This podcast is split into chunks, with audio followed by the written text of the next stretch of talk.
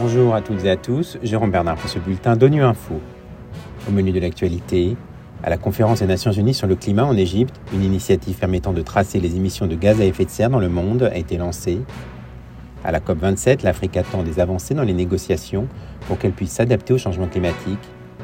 Et en République centrafricaine, l'ONU va continuer à soutenir la Cour pénale spéciale pour lutter efficacement contre l'impunité. À la conférence des Nations Unies sur le climat, l'initiative Climate Trace a été lancée hier. Cette initiative utilise des données satellitaires, l'intelligence artificielle et d'autres technologies pour tracer les émissions de gaz à effet de serre dans le monde entier. Le secrétaire général de l'ONU, Antonio Guterres, a déclaré que cette initiative rendait plus difficile l'éco-blanchiment. On l'écoute. Des initiatives comme Climate Trace ouvrent une ère de transparence absolue pour le suivi des émissions, en fournissant des données indépendantes sur les émissions basées principalement sur l'observation directe des activités émettrices. L'une des premières conclusions les plus frappantes de ce travail est l'ampleur des émissions provenant de la production de pétrole et de gaz, en particulier celles qui n'ont pas été signalées auparavant. Les données de Climate Trace montrent qu'en raison de la sous-déclaration des fuites de méthane et d'autres activités liées à la production de pétrole et de gaz, les émissions sont plusieurs fois supérieures à ce qui avait été signalé auparavant. Cela devrait être un signal d'alarme pour les gouvernements et le secteur financier, en particulier ceux qui continuent à investir dans la pollution par les combustibles fossiles. Cet ensemble de données est une ressource essentielle pour les chefs d'entreprise qui s'efforcent de décarboner leur chaîne d'approvisionnement, pour les gouvernements qui s'efforcent d'aligner l'élaboration des politiques sur leurs plans d'action nationaux pour le climat et pour les investisseurs qui s'efforcent de suivre les progrès du secteur privé vers l'objectif net zéro. L'action climatique doit être guidée par la science, les données et les faits. À la COP27, les négociations entre les États partis ont débuté cette semaine. Les pays en développement les plus vulnérables, notamment les pays africains, ont besoin d'une assistance pour s'adapter au changement climatique.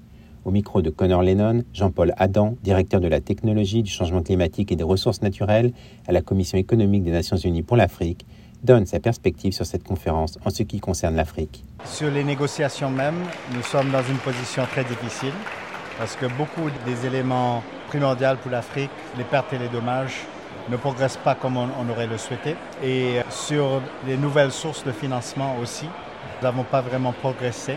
En même temps, c'était peut-être attendu. De l'autre côté, sur les dossiers qu'essaye d'avancer la CEA, nous avons fait pas mal de progrès, notamment sur les possibilités de refinancer la dette par rapport à l'investissement sur le climat et d'utiliser des indicateurs de climat dans la dette, l'opportunité d'avoir plus de financement pour euh, appuyer l'émission des obligations vertes et bleues. Nous avons fait du progrès sur le développement du marché du capital vert. Mais euh, sur les négociations même, on est toujours dans une position très difficile et pas acceptable d'un point de vue euh, de l'urgence climatique. En République centrafricaine, la mission des Nations Unies, la MINUSCA, va continuer à soutenir la Cour pénale spéciale en vue de lui donner les moyens de lutter efficacement contre l'impunité et de soutenir les droits des victimes à la justice. C'est le message de la chef de la MINUSCA, Valentine Roguabiza, relayé par son porte-parole Vladimir Montero. Des propos recueillis par Bernard Guilloua de Guira FM. La MINUSCA va poursuivre son soutien à la Cour pénale spéciale dans le cadre de la lutte contre l'impunité, la promotion du droit des victimes à la justice, à la vérité et à la réparation, qui contribue à la cohésion sociale. L'annonce a été faite euh, par la représentante spéciale du secrétaire général, Valentine Ruguabiza, dans un communiqué de la MINUSCA le 31 octobre, à l'occasion de la tenue du premier verdict de la CPS à l'encontre de trois membres du groupe Retour, Réclamation et Réhabilitation, 3R. La Cour a été créée en 2015. Elle est compétente pour enquêter, instruire et juger les violations qui ont été commises en RCA depuis le 1er janvier 2003. Conformément à son mandat, la MINUSCA, avec d'autres partenaires, apporte une assistance technique aux autorités centrafricaines pour renforcer les capacités de la Cour. Le mandat de la MINUSCA prévoit également la coordination et la mobilisation d'un appui accru pour le bon fonctionnement de la Cour pénale spéciale. Voilà, fin du bulletin de Nu Info. Vous pouvez nous retrouver sur Internet et sur nos comptes médias sociaux, Twitter et Facebook. Merci de votre fidélité. À demain, même à même fréquence.